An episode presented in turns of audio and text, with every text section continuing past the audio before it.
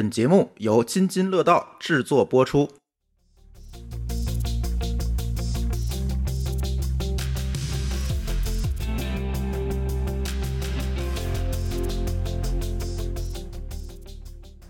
各位听友，大家好啊！这是一期新的科技乱炖啊。今天某个老师出去度假去了，他去 happy 去了。对，所以我们请来一位代班主播啊。这个代班主播可能是我们很多听友期待已久的朋友了。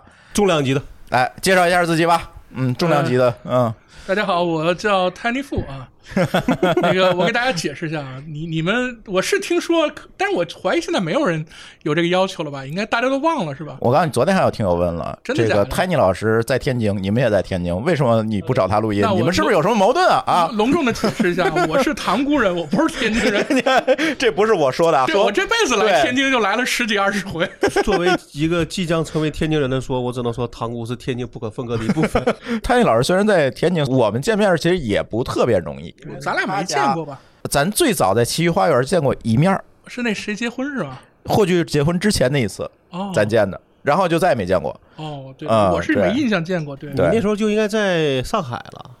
然后他就去，好像就去上海，搞这个事儿的时对，对对经在上海。对对，对对很少回北方那会儿。嗯对，所以我家离他家得六十公里，现在，所以就是不像在一个城市的样子哈。老高从北京来天津，比我们从塘沽来天津对啊，哎，要快近，多了，我就刚要想说说你 近不一定近，，但是它呃快快。多了。嗯就从六十公里的看，可能从北京到天津也就六十公里。对我过来一趟得一个多小时呢。对，我三十四分钟。啊，你你 你就是天津人，你就是天津人。哎，今天聊点啥呢？今天我们聊聊爱奇艺。爱奇艺这事儿出了有段时间了哈，老高，但是爱奇艺好像一直没有什么声明，回应没有？对，就是一直是沉默。对他的声明就是说你在后台可以关嗯啊，但是其实很多朋友反映他不能关，但是不重要了啊。今天先大概的去说一下这个事儿，这个事儿是怎么来的呢？就是有网友啊自己买一台新电视，索尼的哈，买一台大电视，然后呢装了一个爱奇艺的这个电视端的应用，然后呢装完之后呢就发现家里的这个上行带宽啊。什么叫上行带宽？就是从家里往外跑的这个带宽啊，这个流量疯狂的上涨啊，也不知道为什么。然后最后查来查去，发现是爱奇艺的这个电视端的应用在上传带宽。我刚才把这话题想歪了，我想啊着说，它起码得有个东西能看到这个上行流量，而且能区分出来是哪个设备。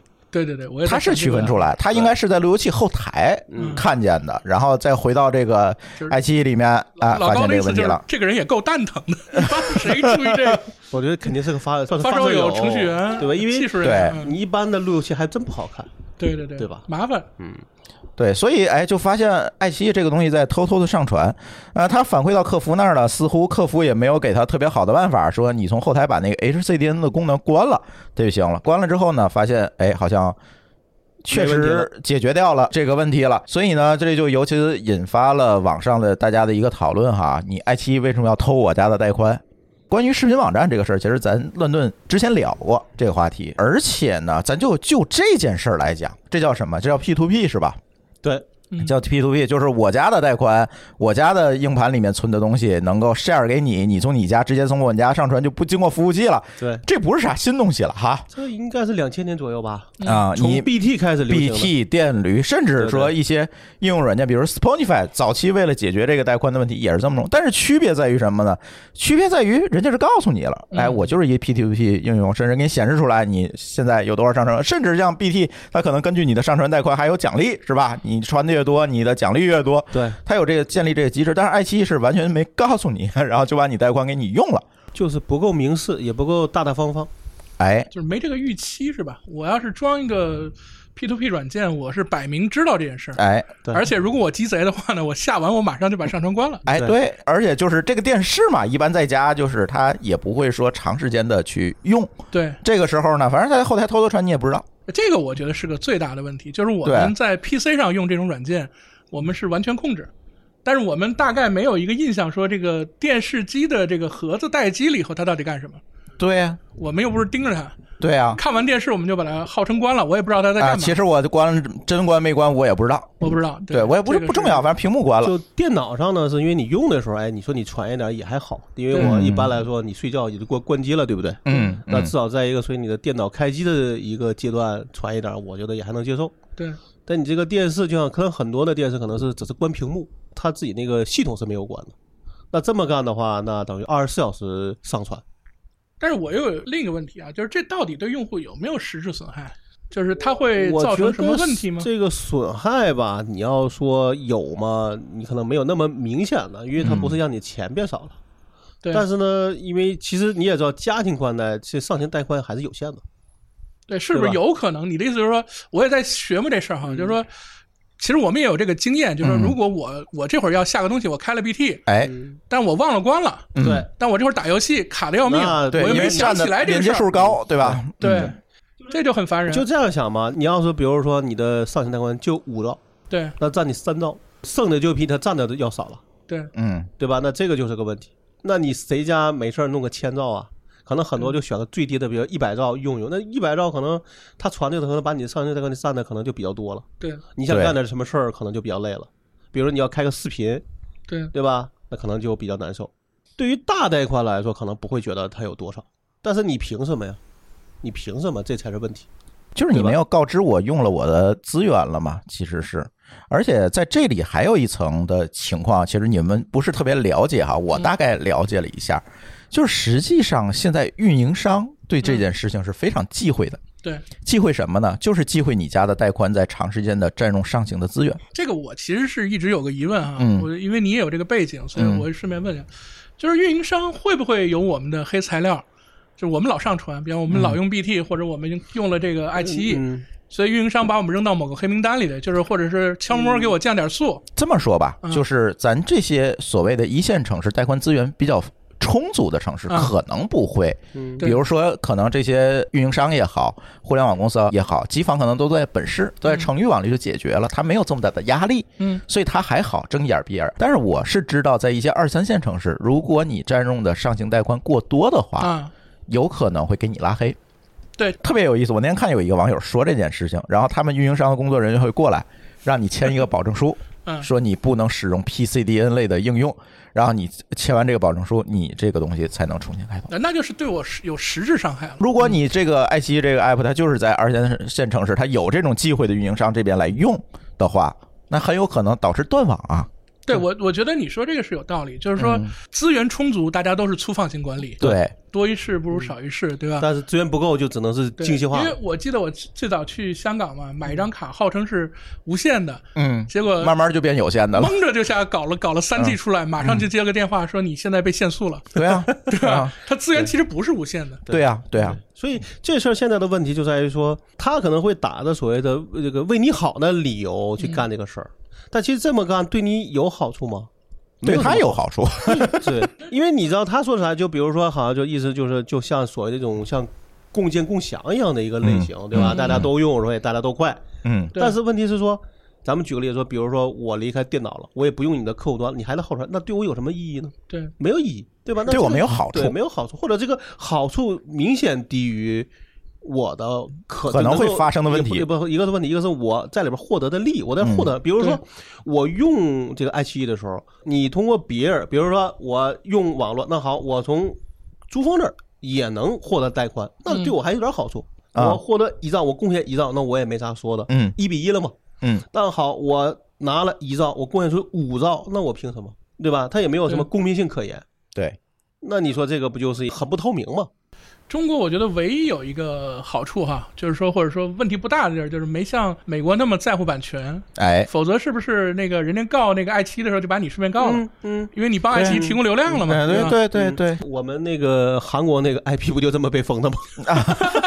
你 们老干什么高不慎开了一个 BT，就是下了个东西，然后嗯就那机房接了一个投诉，啊，就是这个 IP 下了什么什么东西，你在服务器上的机房的那不就是那个流量充电项嘛，对吧？然后他就给你在工单里把那个内内容全贴上来，说这是不是你干的啊？哎对，人家不是人家是先封了，直接给你先发个工单。对。你也没有什么认不认的，人家先封了。当然，唯一的人家善意的就是说，哎，你还可以干，但是要重装一下系统，认为这叫重开，重来个副本，嗯对？吧？那我就只能乖乖的这个重装一个，然后再搞。我干过一回，我们的张总也干过一回，那个锅是张总背的，啊，对对吧？啊你以为是我干的，结果是张总干的。对，由此张总请我们吃了一顿饭，是吧？哎，提远了。但是其实说回来，其实这次爱奇艺的事情就暴露了一个在中国的网络现状下出现的一个潜规则。嗯这个潜规则的产物呢，其实就是所谓的 PCDN 业务。什么叫 PCDN 哈？这个简单解释一下，CDN 是什么呢？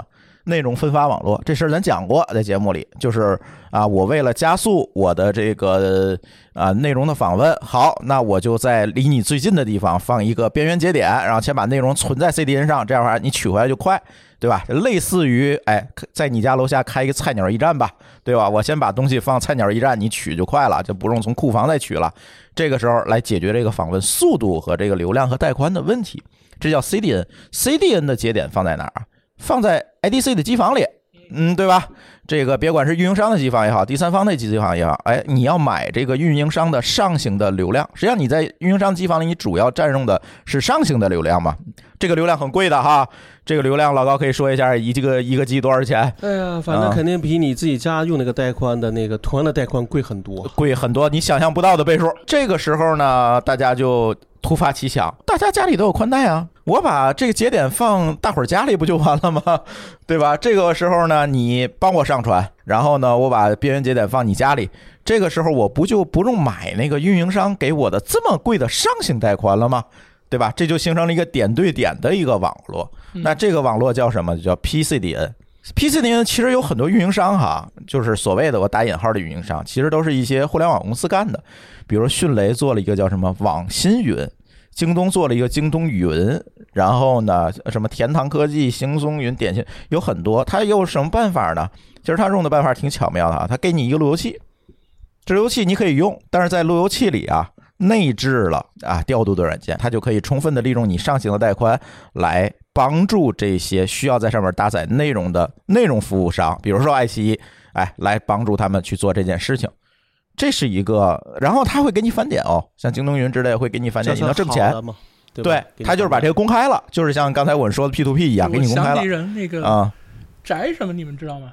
山鹰，宅山鹰，在国内号称是做一个什么存储，一个企业存储用的这种，啊给每个用户发个盒子，啊说这个每个用户能挣多少钱，啊！发了个币。式存储啊后来啊卷钱跑了那个哥们儿，啊啊！他底下有好多粉丝，或者说，哎呀，我们这是赚钱，我们帮他 host 的一些企业关键的呃这种 crucial 的 data，然后就可以帮他挣钱。嗯其实我我一直在想一个问题啊，嗯就这种东西，其实嗯，你比方说那个国外的那种下载分发网络，游戏下载其实也有类似的，对吧？对，但是好像没见到谁做这种东西真做大了，是吧？有吗？有全球来说，但是其实都是内容服务商自营的，比如像网飞的那个 Open Connect 那个啊网络，其实它是自己做一套这个系统，呃，但它不是用用户的嘛？对，它用的不是用户我的意思，就是说，用用户的这个玩法，就是因为我们以前不是老 copy to China 嘛，嗯，就是说咱们好像没看到国外有哪个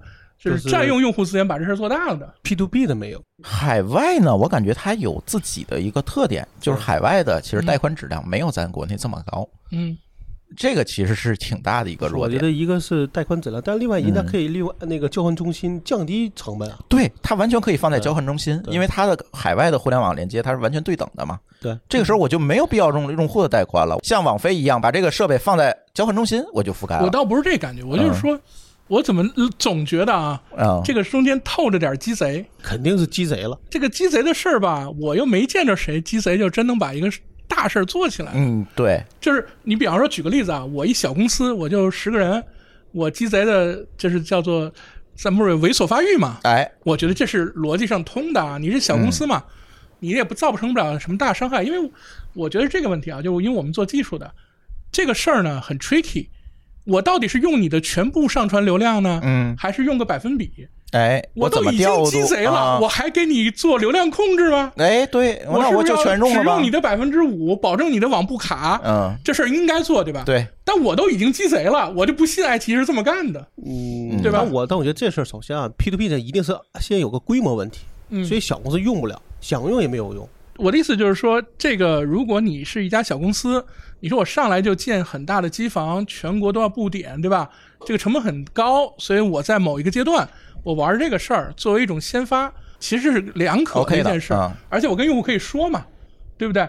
但是你如果你是一家大公司，你又不提这事儿，而且你一旦开了这个开关，影响的不是一个人，嗯是比方说几千万人，这个就就相对来说比较那个什么。你懂刚才朱？峰说那个 Spotify 啊对吧？就是这个问，他只开一开始用了，对但它规模大了，他就不用了。对因为我就是这个意思因为这个网络嗯只要有时候你很难控制，对，它也不稳定对，它不稳。它不稳定，所以，另外它嗯只是一个辅助用途，对不是说用了它你就不用去数据中心托管了，对对对，对对吧啊它也能帮你省钱，但是不能帮你省很多钱。所以爱奇艺把自己的这个技术叫什么？叫 HCDN，它是 CDN 和 PCDN 的一个混合合，它叫混合 C，它自己起了一个名儿。你找不着 PCDN 的节点的时候，它会回退到这个，呃因为它就不稳定嘛，这个东西。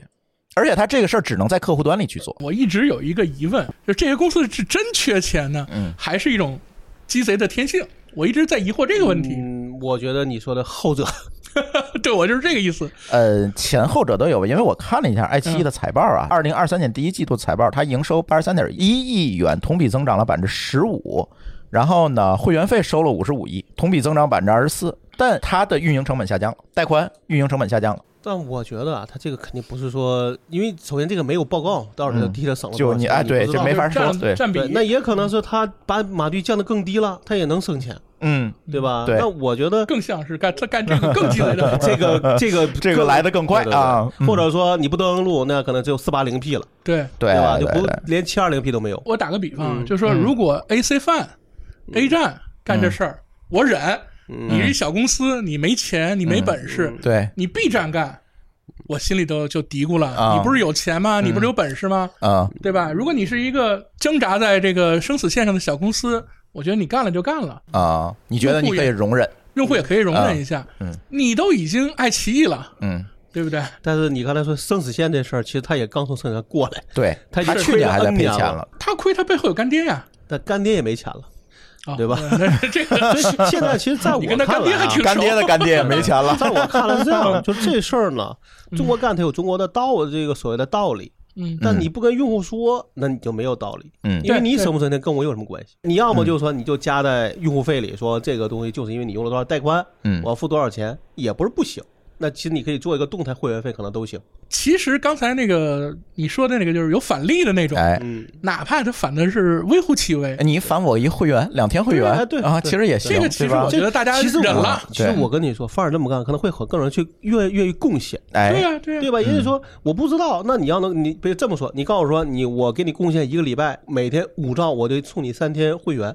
嗯。我现在肯定有人会愿意干的，嗯。是？因为对他来说省钱了，嗯。他花的只是说他一个月交不管多少钱的这个加宽的钱，其实那钱是固定的，嗯，但是能帮他省钱，他肯定愿意干。但是会不会有另一个问题？嗯。因为他这个激励做得很好，嗯，全国的爱奇艺用户全搞了，哎，搞的运营商直接把爱奇艺给搬了。对，其实这里有一个问题，这话我就要接过来了，是吧？我在运营商干过，对啊，对啊，这个事儿我可以给大家讲。这里边你们不能忽略一个最重要的游戏参与方嗯，就是运营商。中国的运营商的话语权是非常高的，对因为它是一个准垄断的行业嘛，不像海外，你 A 我不用了，我换 B，对吧？它可选择余地虽然也不多，但是也是可以换的，而且它是一个充分竞争的市场。这三家都这个样子。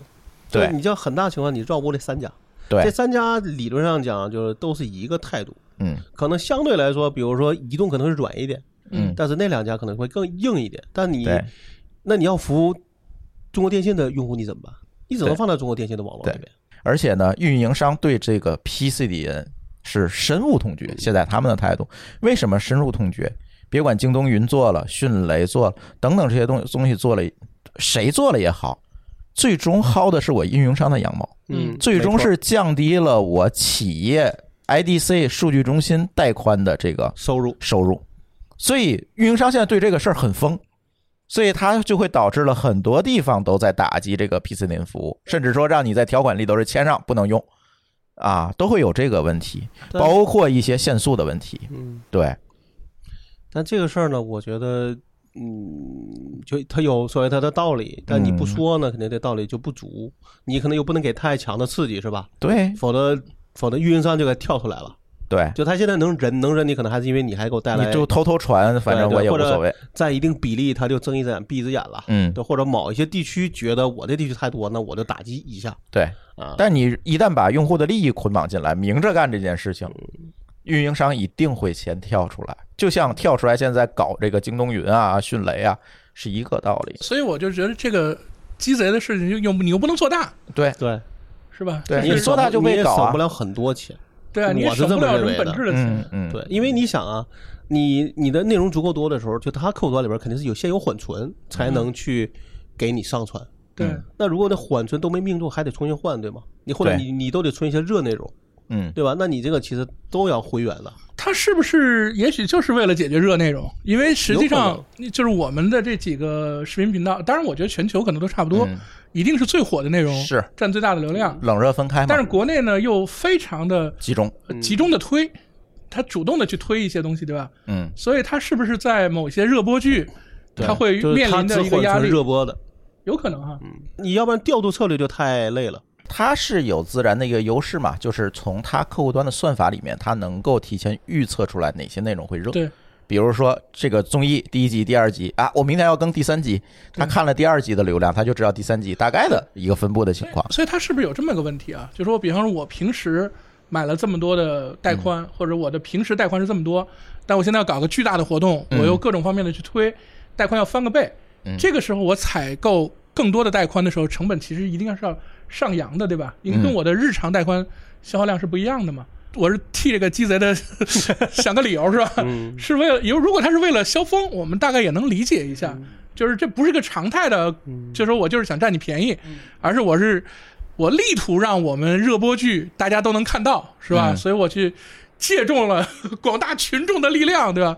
是这样吗？你觉得有可能吗？我觉得？觉得可能说反了，啊，说反了。我是觉得他可能会用 P to P 的流量去打底，哦，然后因为这是一个相对稳定的群体，装机量。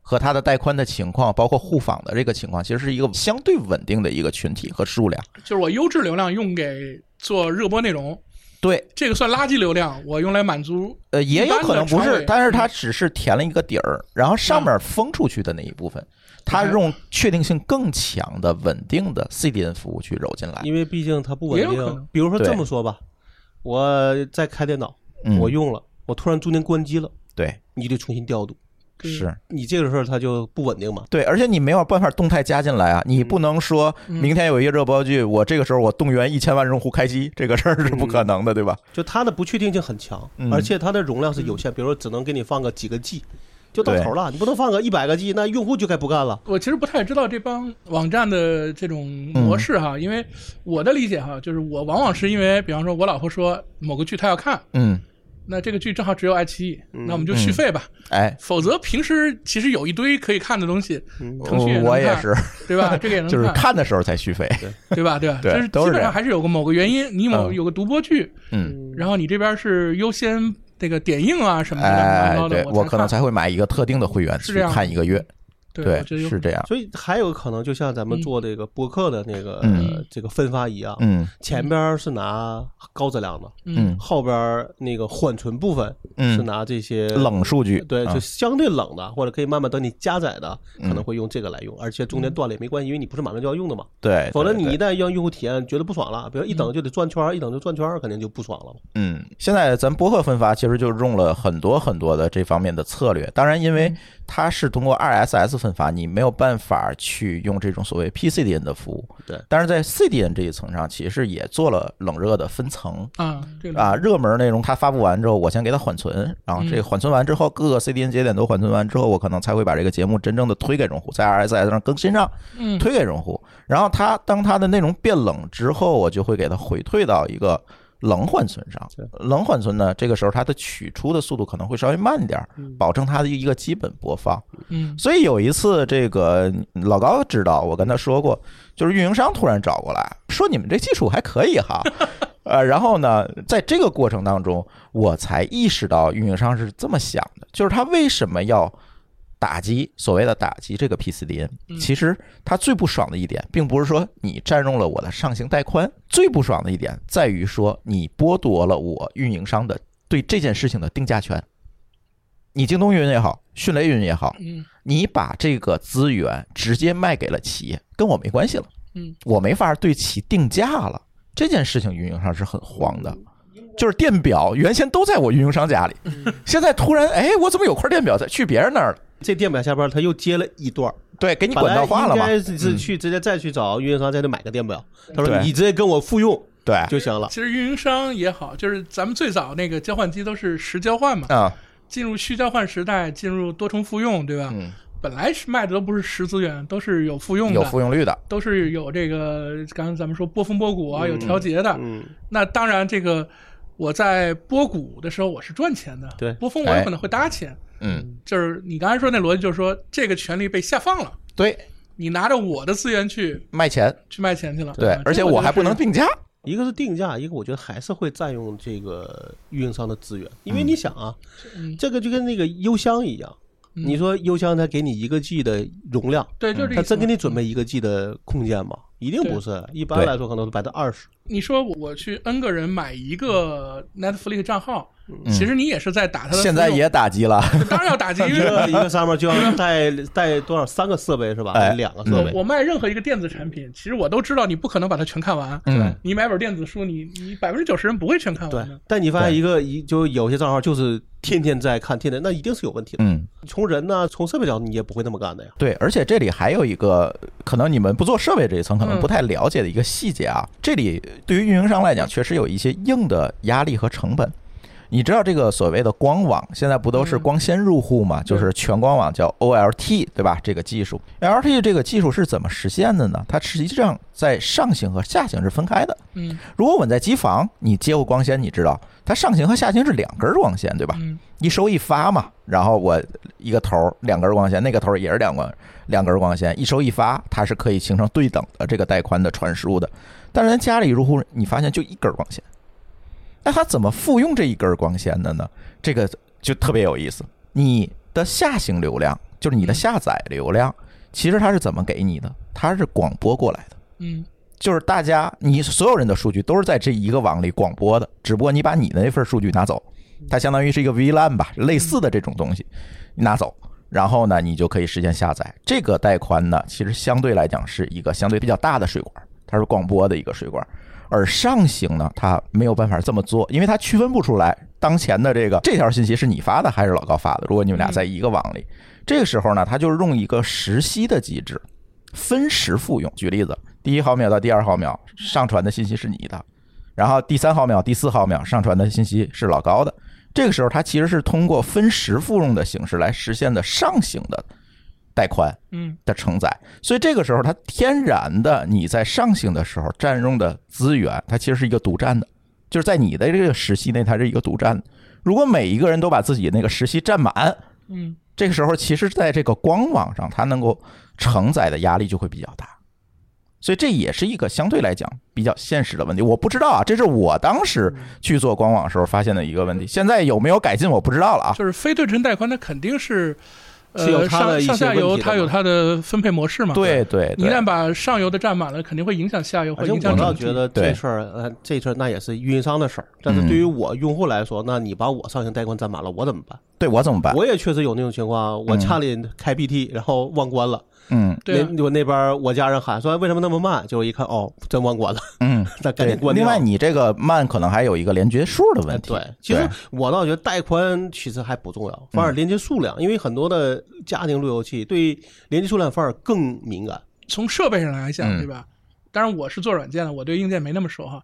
但我的体会是说，你这个路由器老不重启，对吧？嗯，它肯定有什么 bug，对，长期用着用着，你就把这个路由器用的有点问题了。嗯在这个重启期间，它的性能已经很差了。对，但其实你对应的那个局端的那个嗯机器，它也有这样的问题。也有这个问题。有的时候你只要换个断断根线，你的网速迅速就好了，嗯，说明极端那台机器也需要重启或者需要重置了。你如果能够观察的话，你会发现隔一段时间到了晚上，局端的机器会重启，你会断一下网。一般是对对对凌晨，反正北京应该是凌晨几点？嗯，对我我的意思就是说，这个你的过分的上传也会造成局端出 bug 的概率就会变大呀提。升啊，有可能，对吧？咱只能说有可能啊。我觉得是有嗯这个逻辑的，对对对因为我们玩 BT 之类的东西那肯定的是容易造成这个网络我有莫名其妙的性能问题，吧？对对，所以你看，现在家庭宽带一般都会说你家里设备不能有多少台。哎，对了，对我北京那边就签了这么一个，就是还为此还多得多交钱，就是你啊家里有多少台设备，啊直接就给你显示一个页面。啊是吗对，就是你一个家庭宽带，你的设备不能多于多少台，多了就得加钱。多于多少台？哎，我特别感兴趣这事儿。二十台还是多少台？那肯定超啊！你有几个摄像头啊之类的，不就超了吗？我不知道市区怎么样哈，嗯我接那个光猫就是光猫，它就是四台，超了就不行，所以我们要再再接个路由器，实际上是为了扩展设备的。啊，你直接接光猫就接不了太多，是吧？光猫的话，嗯只要超过四个 IP 就出问题。它那个识识别应该是有一些问题，不可能不能直接识别。但是比如说，可能你装 Windows 才能嗯识别，但你装个什么机顶盒，可能就是它就不能识别出来。哦，它等于说有一定条件的限制。比如你家里嗯都是 Mac，、那可能它就没法识别出来。我啊怀疑它是跟着某些协议相关，能知道说你这个包是这个机器发出来的，是某个设备发出来的。它一统计说你在，比如在一定时间内有二十个设备，它直接给你给你给你断了网了，或者就直接给你显示一个提示。嗯，这是嗯我们应该是跟联通那边特别又交了一份钱才能用的，不然呢？不然你就用不了啊。如果不交这份钱，多少个设备我记不住了，因为那啊是我同事说的，反正最后就知道是肯定得交钱，因为你这人多了嘛。啊？对吧？那这种情况下，你就只能，因为他那边还是随机的，就是不是某一个设备固定他出，而是说我这时候我刷新了，就是我，我这时候我没用，一会儿你再用，就是你弄不了出个页面，那你这玩意儿你受得了吗？啊，那就跟随机断网一样啊！嗯随机波动啊，对，那这种情况你就没法用，所以就只能是交钱，啊呃，叫什么？花钱买安心。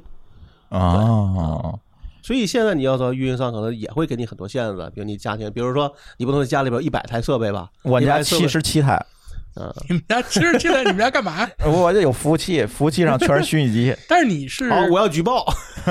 你是怎么个拓扑出去的？它局端识别出来你是这么多 IP，还是你在对啊，我也不知道，在一个 DMZ 后面呢？我觉得啊都是在后面的嘛。你在后面它就啊识别成一个嘛？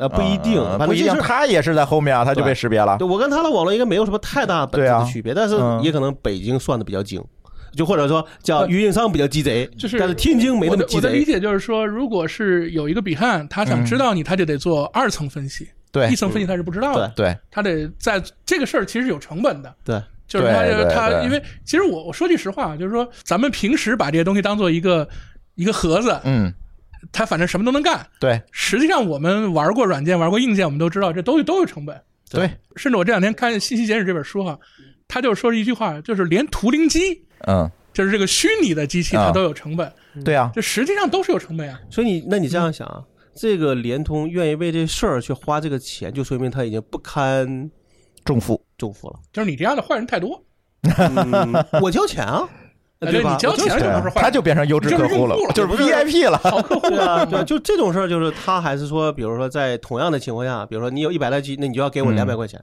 就是说局端也许对我们这种 random 的客户配一台配置比较低的交换机也好，路由器也好，对吧？跟你做做握手，对吧？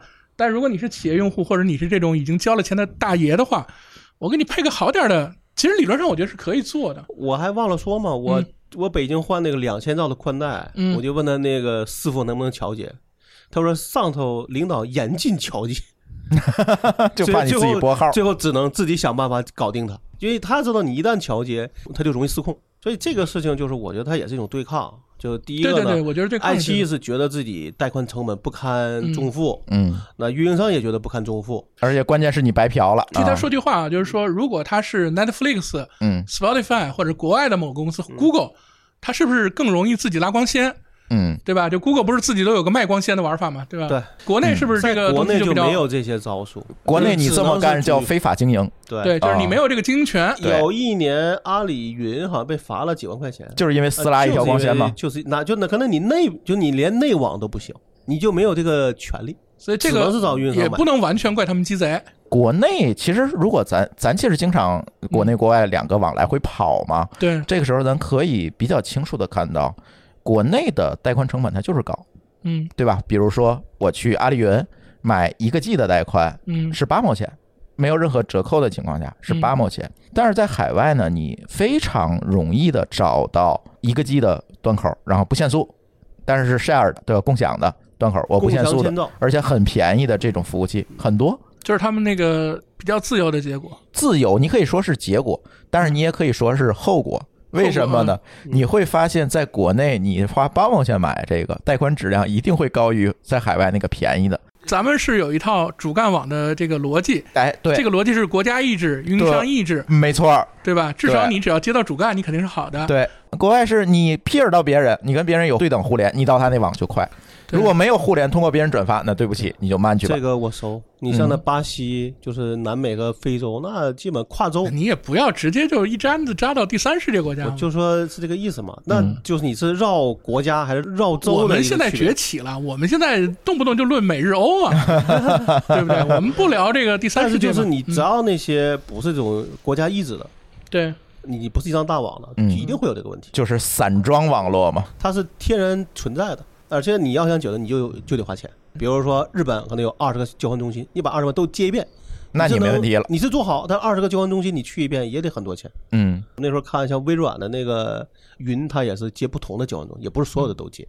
它顶多说，哎，在这个云里边它是最好的，但也不是都接的。对，我主要是最大的问题是我对海外的网络呀嗯。没感觉，嗯，因为你知道咱们是隔了一层去感对受。对这个你你请把我抛出在外。不是我的意思是说，你看，比方我我在国内访问海外的这些网站，我的体会是一种体会；我在国外在旅馆里头，对吧？嗯。在那个在用手机访问，的是另一种感觉。嗯。你平时会觉得这个公司网怎么那么烂啊？嗯。你到海外一看，人家其实挺快的。对，就是嗯我们对他们的这个网络速度是有一个不正常的理解。嗯，这里其实有一个非常有意思的现象，这个很有可能嗯是你的错觉，嗯错觉会来自哪儿？这个老高非常清楚，海外的主要运营商是要上赶着嗯 Google、Facebook 这些大的互联网企业去接点对点的连接的。他们都有动力。我不是说他们不好或者好，我的意思是说，所以我们对他们的实际情况很难理解，啊。就是因为我们现在访问他们是隔了一层，啊，对，是。但我们出去了访问时，我们是知道他们谁快谁慢的，呃对对对，那个是真实的，因为那是真实隔了一层得看你隔的那层在哪儿。但我给你举个例子吧，就比如说这个，同样去你比如你装个服务器，装个嗯 Linux，、对不对？嗯。然后你去要更新一下系统，源对啊。啊。好，这个源你就发现你国外很多时候是说，你敲个回车，你出去倒杯茶，回来已经完事儿了。嗯，你到国内，你可以出去吃顿饭，你可以去睡一觉。可能发现还没完 啊哎就这么个。这个我当然有体会了。这个就是很明显的。嗯，就那你要知道，在国外其实大家都有动力。可能说句不好听的话，国内参团运营商在国外和国内都没有太大的动力去推动这个事儿，因为对于他来说，他最需要考虑的是我怎么收回投资。或者怎么往这个老少边穷地区去做补贴？那个当然是一个国家意志了嗯，但是你看，比如说你要去那个 PRDB 上去翻，你就发现中国这三大运营商在国外接的这些交通中就非常少嗯啊，基本也不会扩，就这些。为啥？我觉得就是他就会把这个变成说，你想更快吗？嗯请找那个更快的，但那个更贵。对，所以你看，有些同学一科学的时候，怎么去选这个线路和网络，这个事情一般就可以哎，就可以问老高，这老高就熟了啊或。者去我们网站上用我们的工具，对吧？你对你还敢教这个啊？不是啊，不我们教不教我们只是让嗯只是让它更快对，啊，对吧？这么举个例子，你从上海访问美国的一个网络，那你是走移动快，还是走电信快，还是走联通快？这个就没毛病吧？或者走哪个网络，对端的网络在哪个网上？来说都是那边的路径最短，嗯谁最短谁就最快。但有些它就是没它没接，就是只能绕。一旦是绕就没有快的，都慢。其实我挺悲观的哈，对爱奇艺这个事儿比较悲观，嗯因为我自己偶尔看看爱奇艺，嗯现在可能看奈飞为主嘛。嗯但是我就说，虽然奈飞好像最近生意也就那么回事儿，嗯它也到天花板了嘛。嗯，对，但是我是觉得，就是说，在国外呢，你说我做一个网络电视服务，代替电视服务，或者说我要干什么这件事情，没有门槛，没有限制，没有一个嗯天花板的。就虽然它有商业上的天花板，但是没有人说你不能干什么，嗯而且自己想怎么架光纤什么都可以。嗯，但是国内这个事儿呢，很 tricky，对吧？嗯你做什么内容，这个当然有人管；你怎么玩儿，有人管。我其实就是说句难听的，你咱们刚才吃饭不是聊那个出海的事儿吗？我是满头心思觉得这个中国虽然有市场，对吧？但是就是麻烦，嗯。怎么说怎么麻烦，我觉得。咱们不说别的，其实在中国，你要想让让你的用户访问你快，其实是反而最简单，因为就三大运营商嗯，占百分之八十九十的市场份额，是。你就去给他花钱就行了。但国外你就得自己弄服务器，然后自己去考虑这个路径，你说是简单了还是麻烦了？他说的可能还包括了牌照啊、资质啊这一系列的问题。在在网络层访问的这个嗯网络层讲，对你说的这个是什么呢？就是说，像你们这种老马识途的，做过设备、做过运营商，一直做 IP、一直做网络这帮人，你是很懂的。初学的这种创业者，对吧？他其实不知道门路在哪里，嗯他可能就是当年我遇到过一件事哈，就是说我一朋友从北京到上海，公司说那你就远程呗，我把 VPN 给你嘛，就是公司内部 VPN 啊，嗯，就是为了让他上内网的，对吧？嗯结果上不去，他解决不了这个问题，他和他的 CTO 都解决不了。我们怎么让北京、上海的网，啊，那肯定是当年了，现在都没问题了。现在没这问题了，是吧？啊对，嗯，所以你也不要那么悲观。这个事儿呢是属于老马识途的人就无所谓，嗯遇到一个人就被他卡死了，他不知道怎么回事儿，完全不知道怎么回事儿。我倒觉得说，如果你要想快，那你就是花钱。但现在呢，可能在我看来是呃是这个视频类的网站，它首先受制于这个，比如说收入啊，或者是成本上的考量，可能它才会这么干。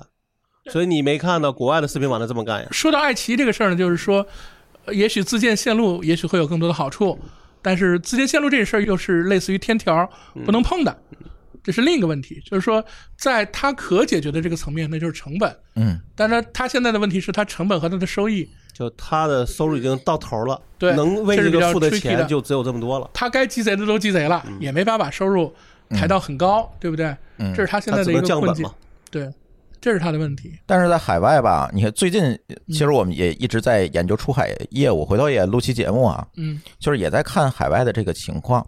一会儿咱节目最后可能还会介绍一本书啊，这本书可能也说了这个情况。嗯你说网飞嗯。啊这类的公司，或者是再涉及到一些相对敏感的业务吧，所谓的咱在中国说叫关乎国计民生的这些业务，比如说亚马逊，嗯，它现在在美国已经是一个最大的一个电商公司，甚至说它是最大一个快递公司，因为它那个整个的呃交付网络去做的非常好。你说这里是他自己的意志，就是我完完全全是靠我的科技创新，嗯。我的这个公司的努力啊做到的，没有受到任何阻力吗？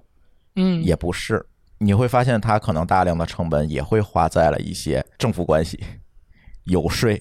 其实你知道，在美国这种旋转门现象可能更严重一点儿哈，它可能也会有大量的成本精力花在这上，只不过大家交付就是花的形式不太一样啊，也有可能有的国家呢花在明处，有国家花在暗处。我没说哪个国家在暗处是吧？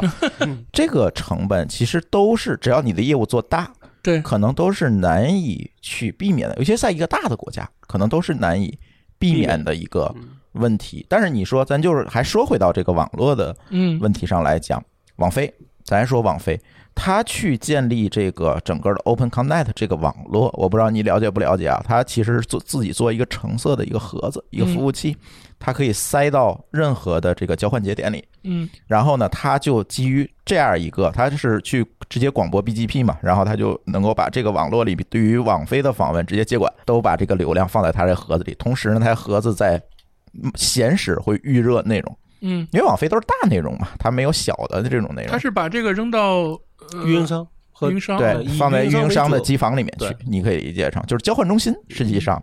然后呢，它通过这种形式，大大的去降低了一个什么成本？因为这种方式一般是合作的方案，对，是合作的方法。这个玩法，爱奇艺为什么不能玩呢？因为你都要给我托管，我收托管费才是我的主要目的。对啊，他这不是也是托管吗？不是，那个是一般是不收费的，是或者顶多不收费的交一个电费什么的吧。哦，就是他们有因为这么一个 deal 了。因为运营商，国外的运营商为了保证自己的网络能够卖出去，自己服务能卖出去，你不能看网飞都卡，对吧就是你？要明白是这样，他的逻辑是说，我这个网络可能并不够大，嗯，但是我的用户呢可以有这个需求，想看网飞。你网飞一旦跨网，你说这个逻辑无非就是谁有那个议价权，对，对，对吧？因为其实我或者叫谁强势的问题。我们当年那个我们盛大的一个经典案例就是说，这个运营商主动送服务器嗯，给盛大，对，就我这给你一百台机器，是。你得在我们这儿布个点，要保证体验嘛，对对嗯。对，要不然我们的用户说玩游戏不爽了。那你爱奇艺今天没有这样的能力去 argue，对你没你没牛到这个地步，你就只能是乖乖这个我认可呀，这个是全天下都对。放之四海而皆准，谁牛逼嘛？嗯。我的内容帮助你运营商扩展用户了，嗯。就是说，比方我们这小区爱奇艺能访问，大家就乐意用联通或者乐意用电信。对。对。你有这个能力的话，对。那运营商当然要免费，就跟那个星巴克开的哪个商场，哪个商场给他一块地，所以那个路这个逻辑一样嘛，就对吧？嗯相相当于运营商那个内容运营的能力。就是对。我要去看网络的流量，或者看用户的一个行为，然后看我哪些要从他那是挣钱，嗯。对吧？这一类，还有一类是说这类我花钱要把它弄到这个网里边来，这是两类情况。嗯但中国可能咱们说的愿意请进来的，在中国电信、联通、移动这个身上是比较少的，或你达到一定规模、一定地步才会。是不是有点像那个概念啊？就像那个咪咕是吧？嗯，自己做阅读，自己做视频，对，在这个前提下，他应该有视频，我记得是。有有就他就咪咕视频嘛？我的意思就是说，如果他有这样的东西，或者他对这个有想法，那他可能会觉得你爱奇艺甚至都是我的竞争对手了，对对对对吧？对，那那如果说，其实这就有点像最早那个那个共享单车呀，嗯，其实都是所谓的政府项目，最早在国内的这些共享单车出来对对对之前。对，政府推动的，那种定装的嘛，都是定装的。装的，都是政府呃项目。那个呢，做了几年做砸了。嗯。共享单车出来以后，很多城市就欢迎这种，因为第一，我政府不做投入了；第二，理论上我这个城市有共享单车了，当然多到一定程度，它就成了又成另一个问题了，那是那是再说。但是就是中间有一个 sweet point 是，对。我想去这个城市登录，这城市还挺高兴，对对对，因为你把我原来要花几千万的东西，可能会给你很多便利条件，对对。对吧？就是说，爱奇艺有没有这样的一种，现在运营商可能越来越少的去想这些事儿。对。他找不着运营商的这个点，你就原来像那个珠峰在那个哪儿，中国第四大运营商运，营商，呃中国第四大运营商呃叫什么叫嗯二级运营商的时候，那个运营商就属于说，他出去买的带宽都要花钱，所以他嗯。宁可让所有的用户的内容都在内网里实现，嗯。啊，所以他就一定会请很多内容运这个商在我的内部去做网络，甚至可以说我给你机柜，对吧？你只要掏一个很低的成本，然后把这个比如把这成本收回，他也就行了。对，当时我们要求一个本网率嘛，对。就是多少内容出网，多少内容在本网。会不会有这么一个问题，就是我们有某段时间是不是在主干上投入的力气太大了，嗯，所以我们没有这样的问题了，不是，我这就是强势不强势的问题。还是强势不强势的问题或者说你做到那个规模，就算你就是投入少，你也会这么干，因为你垄断了。今天运营商会为哪家公司，不管是游戏还是内容公司，我相信不会了。就不会了我觉得可能他会给你打折，嗯啊，就是还是觉得你好就给你打个折而已。对，就给你打个，比如说我不会给你免费资源比如说举个例，腾讯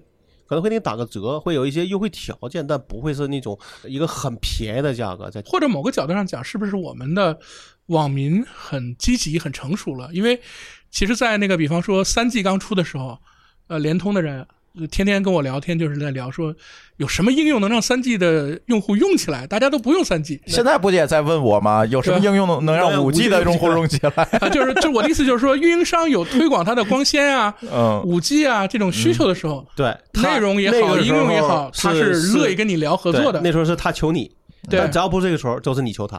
现在的一个问题是，嗯，用户和市场都进入了一个存量时代，对，他再怎么翻腾，再怎么提高体验这是个，很大的问题。他也没有办法去有大规模的增长，存量时一般来说都是求利润，就是这是个大问题。这是大问题。对，所以他就会可能会越来越。而且我们明显是长期，不管在哪个领域，都进入了一个存量市场。但你这样想嘛，就是联通、电信、移动，其实在托管同样的带宽下，其实价格还是不一样。嗯那他可能就会觉得，哎，比如说我电信，我觉得我这个网络质量好，我就贵一些，嗯，对吧？那我联通可能差一点，我就便宜一点。哎，那可能移动想的是我用户多，对吧？那我也贵一点。那这个大家就会打一些差异性的一个方案。但但是反正一句话嘛，存量的竞争动力没有那么足。对，嗯那就是往往是怎么能够以利润最大化来去做这事儿。对，你看现在移动跑到我们家打的差异化方案就是，你现在联通上行多少？而上行五十吧。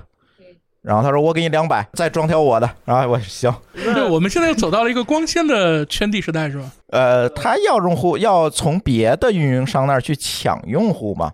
对，因为我的增量是来自于别的运营商的退订的用户。但我就属于说，既给联通贡献了，又给移动贡献。我也是，最后我就说我不退联通的，我再装一条移动但我不知道你那个，我那是在我的手机费里边可以免费装的。啊。我那其实也对啊，是，一样，就是等于现在好像都是这样，我们家也是。对对，就是不是就是那个是属于你的费用包进去了，他就送你的。对，这是手里头有自己移动网络，所以的一种额外打法嘛。因为它就跟就你买剃须刀会送那个刀片儿一样，你用了才有可能更多往下走啊。你都不用，你怎么往下会有消费呢？对，对，就跟那手机号很多都送了，对不对？原来你还要买，还要买号呢。其实我在想一个问题啊，这样稍微离题了一点哈，就是说我们都已经在用光纤了哈，就是比例好像也挺高的了，感觉。这应该很高了。然后呢，视频好像也是最耗流量的了。对，再往后头还有什么东西会促着我们把带宽弄得更大吗？但是你要知道，再耗，其实你在千兆下边也没耗多少。对，可能也是百兆的那个。我就是这个意思。思啊，我就是说，就是视频已经是我们一般应用里最耗流量的了。对，但是我们现在看，不加一层的话啊，就在国内看，嗯，看爱奇艺也好看腾讯视频也好，你可以不卡呀，不可能卡卡。不可能你。可以同时看两个视频。对啊，现在问题就出在这儿啊，我总不能同时看两个吧？对我总不能这边这个《黑客帝国一》，这边《黑客帝国二》，对我疯了揉着看吧，我不可能这么干啊。但现在其实客观上讲，家里比如你有两个卧室，那可能就会同时看两个。也才两个而已对，也没占满呀。现在就是高带宽的应用，它的需求到底在哪儿？其实这个不仅仅在驻地网，就是我们光纤入户，还是移动网，其实都存在这个问题。我们推了这么多年的五 G，五 G 主要打的不就是带宽提高吗？啊，但是呢五，G 我现在觉得它是在卡四 G，所以才觉得五 G 快，其实是没有五 G 真快的感觉。我现在哎，包括他做了一些所谓的微创新吧，比如嗯微蜂窝呀等等这些东西，其实也没有真正的部署起来。所以真正武器的好处，其实我们并没有体验到。为什么体验不到？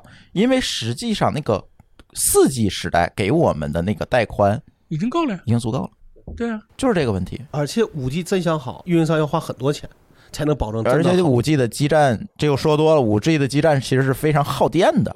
它成本高很多。其实我就是说我家里接了光纤，当然我是很高兴的，对不对？嗯肯定比以前的网高兴。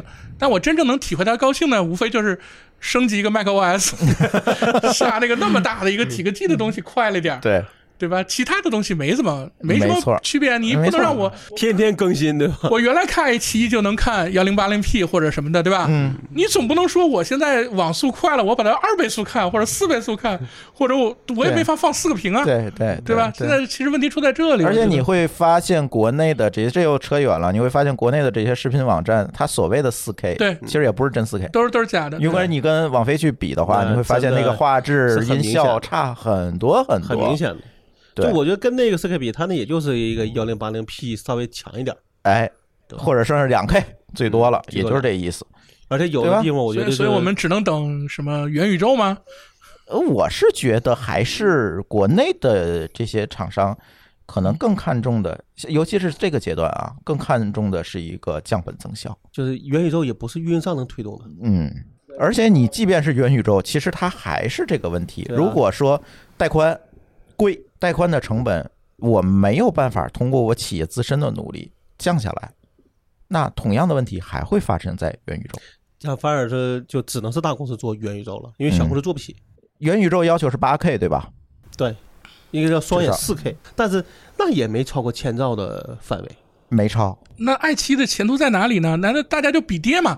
比方腾讯视频的跌肯定比爱奇艺的跌好吗？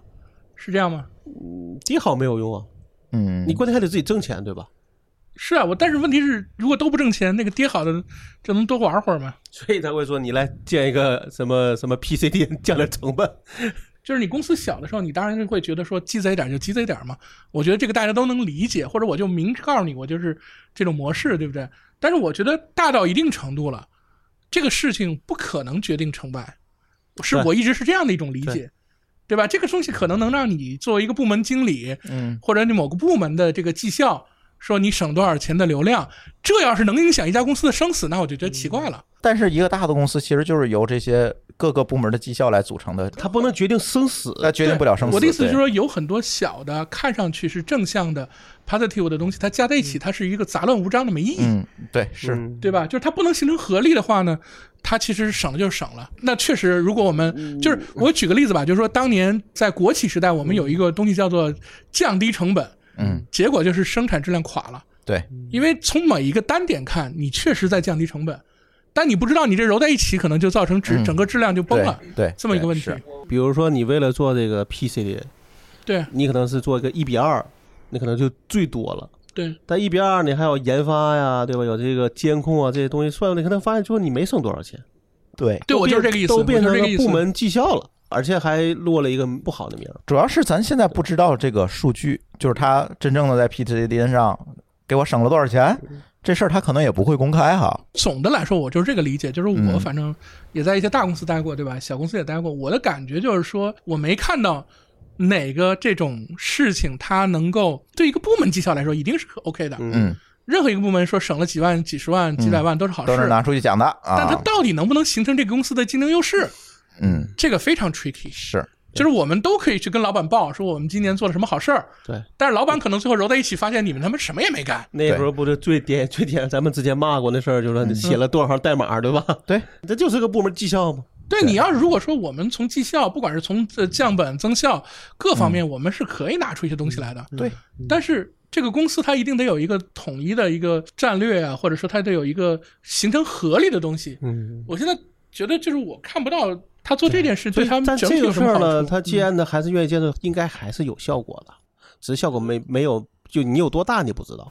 对，这是有可能的。但现在咱讨论的，我觉得不是这个问题，不是咱要站在爱奇艺的角上去想事儿，而且你从，用户的角度上讲，这事儿你到底应不应该这么干？就是这个事儿百分之百会暴露嘛。嗯，虽然我们知道在 TV 上头，你这个被暴露的概率比 PC 上要低一些，因为用户往往不一定能够不能那么看感知不能不一定能看得明白。对，但是呢，你都已经背这个骂名了，最后实际上对公司整体要没好处，那这个事儿可能就变成某一个部门的，但是这个还是要提醒你哦，可能很多的视频网站都这么干。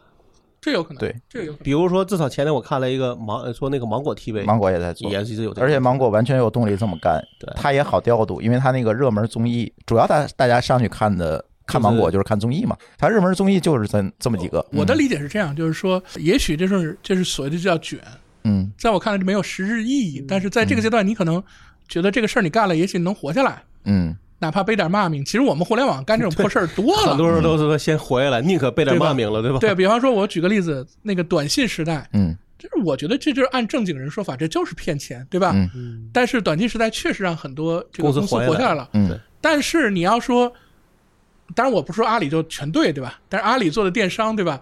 腾讯后来把那个 QQ 做起来，对不对？嗯这些东西跟短信，我觉得这就是本质的区别。一个是真正有业务，一个就是当时有一个嗯，能挣钱的一个骗钱的一个门子嘛，对吧？对对，就我觉得这个东西就是一个鸡贼，嗯一个能省成本的门子，但这不能成为你这个公司存在下去的一个理由，对对吧？不是你这个用户价值所在。，也许你可以靠它续命，嗯但是你爱奇艺如果真的想成功，对吧？我觉得不能，这不能是你的核心，对吧？但是你说这个问题呢？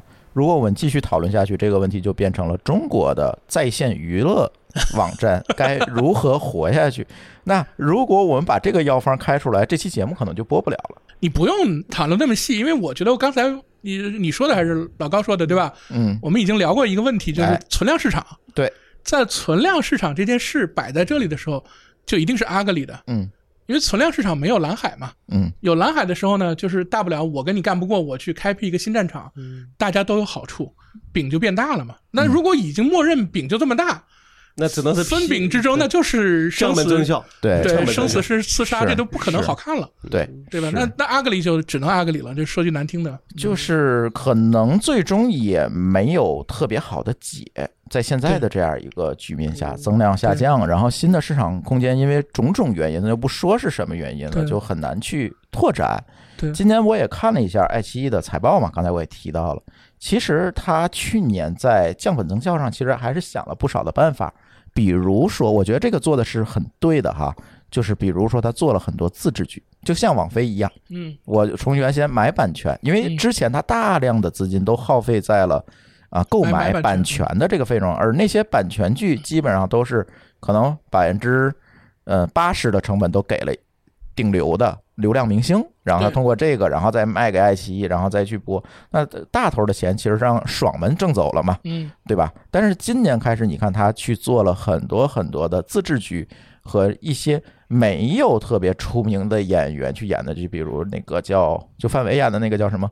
漫长的季节《漫长的季节》等等这些剧，那个这个是那自制剧吗？那那不是自制剧，那是腾讯的。对，那是腾讯的。如此种种，其实他别管是不是他自己自制剧，你会看见整个内容创作、内容生产的逻辑它变了。对，对，这个我它变了，它的成本其实慢慢的，今年一季度它为什么能盈利，就是在这上面它其实省了很多很多的钱。但你这个我倒是非常认同啊，另外就是也裁员了，对对。我觉得这个我很认同，就是说这个是真正的降本增效。，对，你在流量上省点钱，我觉得是小头。嗯因为实际上自制剧还是买版权，其实最大的问题就是说，你买版权就是几个有爹的人在这拼爹嘛，对，没错，这就是非理性价格，烧钱嘛。对。烧钱嘛。你一旦自制了呢，呃成不成，至少这个成本是控制得住的。应该说这个买剧的成本弄高了，也是被这这个爱优腾给搞起来的呀，对啊，嗯，对吧？原来没有那么贵，对是他妈这几家加上那时候的搜狐啊，反正就这几家吧，对那几家能数得出来对吧？就是这几家。嗯争，然后把那价格都给抬高了，现在还抬还搞不下去了。所以大家都回到一个常态化，咱想想怎么挣钱这件事情，也许长期看，我今天看挺难受的啊，这个存量市场的问题挺难受，长期看也未必不是一个好事儿哈。是倒逼着大家去想你说的意思新办法。其实就是一个回到核心逻辑嘛。对核心的，就是你这样想嘛，就是你同样花一千万，你做一个放出来三天就没人看的剧，和拍出来就有很多人去真的给你打九分的剧，你的效果是不一样的。对，那你要努力去造后者，嗯，对吧？才能把这个价值发挥到最大。我觉得你说这个点非常重要的点就在这儿，我认为这就是我我说这个什么是一个公司的核心问题。嗯，你在这个买版权的时候，几亿、几十亿的砸，因为不是你挣的，这个钱呢，嗯，中间的一个零头或者一次这个抬价，就可能够很长一段时间的流量费用了。对，你在流量费用这边省，但是当然是可以省的，嗯，但这个省的实际上是一种，我认为某种程度上讲，我认为就是任何一个事情。呃，虽然我们都应该节约，对吧？但都有个抓大放小的问题。对如果你大的不解决，你小的这边再死抠，你这个只能解决你活的。对吧？你公司如果说呃采购物料成本、核心物料成本你在那儿虚高，对吧？你让采购员去胡乱的拿回扣，你然后再省公司的厕纸，不是扯淡的吗？自己个人觉得啊，说这个开源节流，其实最重要的还是开源，对而不是节流。嗯对你如果把那精力都放在节流节流上来讲，那你这个方向就错了，对对对？吧？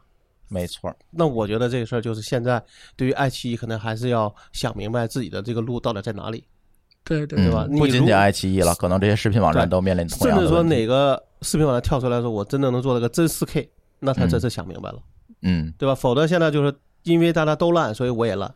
但你比烂，那就一定是没有什么好结果的。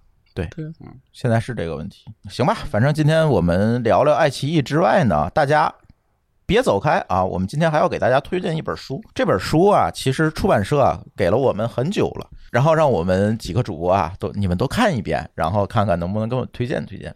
其实每年出版社给我们寄来的书就不计其数，就堆满了一摞，然后就在那儿摞着。我说我根本看不过来，我求求你们了，我我真的推不过来，我只能挑一些比较不错的书推。然后这本书呢，哎，确实我们看完之后觉得还不错，所以想推荐给大家，大家可以去我们这个收纳里链接去买一买啊。这本书叫《旅单》，旅行的旅，订单的单。啊，这是文汇出版社出版的一本书。这本书跟我们日常就是经常会给大家推的一些技术类的书籍啊，或者商业类的书籍不太一样。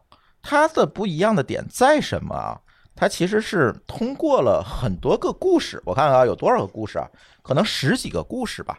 讲了什么呢？它的主角其实最后你会发现，每一个故事都有自己故事的主角。可能这个故事讲的是一个外卖员，那个故事讲的是一个送货员，但最终指向了一个公司。这个公司就是我刚才在节目里提到的亚马逊。这是一个海外的那个出版社出的哈，它讲的其实就是亚马逊通过互联网产生的规模效应，当它占据了你社会生活、你的人生当中一切之后，它带来的那种卷和对整个社会体系的一个重构。讲的是这么一件事，它为什么是吕丹？这本书叫吕丹，其实它很多的故事都跟亚马逊的履约中心有关系。它所谓履约中心，就是相当于咱的配送站，就是他在那儿把订单打包发给最终的用户。他推出一个会员计划，不是说在全美就是两日内能送达吗？这样一个服务，其实这大家如果知道美国快递是什么德行，你就知道这两日达其实是非常牛逼的一件事情。但是他为了实现这个两日达，在里面其实是动了很多人既有的利益，比如很多的百货公司因为它倒闭，很多的小镇因为它发生了改变，很多人的人生发生改变。他通过一个一个小故事的侧写，给大家讲了这样的一个叫无所不有与一无所有之间的一个关系，就是对。整个社会的一个重构和改变的故事，我觉得挺好的。虽然我觉得它不算是一个技术类的书籍，可能也不是那种典型的商业类的书籍，但是它讲了很多跟我们现在互联网创业者也好，互联网的这个参与者也好，非常相关的一些事情，就是让大家看看海外是怎么卷的。不一定说你在国内被美团 外卖啊等等这些东西卷的就那样，在海外同样存在这样的情况。这些故事其实每一个故事都挺感人，大家可以买这本书。我回来我把这个购书链接我放在咱 show note 里。同时呢，我们这期节目也会在评论区里面抽三个最佳留言，然后给大家免费的送出这本书。然后大家如果想获得这本书的话呢，可以在我们的评论区留言，我们会选优质的留言，然后小助手会在下面给大家留言，找你要地址，然后把书寄给你，好吧？行，那我们的这期科技乱炖呢，就先跟。大家聊到这里，这里也今天也特别感谢 Tiny 老师啊，这个不远万里的跑到天津 啊，跟我们录音，从另一个城市来的。我们塘沽人来天津真不容易。对对对，大家如果以后想让 Tiny 老师那个多上节目，留言。对吧？倒逼一下他，对吧？他也是有书的哦，哎，对，他也是有书，对他也可以送书，还可以送签名版。对，大家如果买的话呢，可以去天津恒隆的那西西弗买，据说就现在就在推荐位上了，是吧？大家给我发照片。不是，我觉得西西弗应该都有了，西西弗可能比较好。哎，那本书叫什么名字？叫自己书名忘了，是你写的吗？重录，重录，松松弛感，松弛啊，对，松弛感啊，这本书就是为什么我自己记不住呢？就是我刚才很松弛。行。那我们的这期科技乱炖呢，就先跟大家聊到这里，感谢大家的收听，我们下期节目再见，拜拜，再见，再见。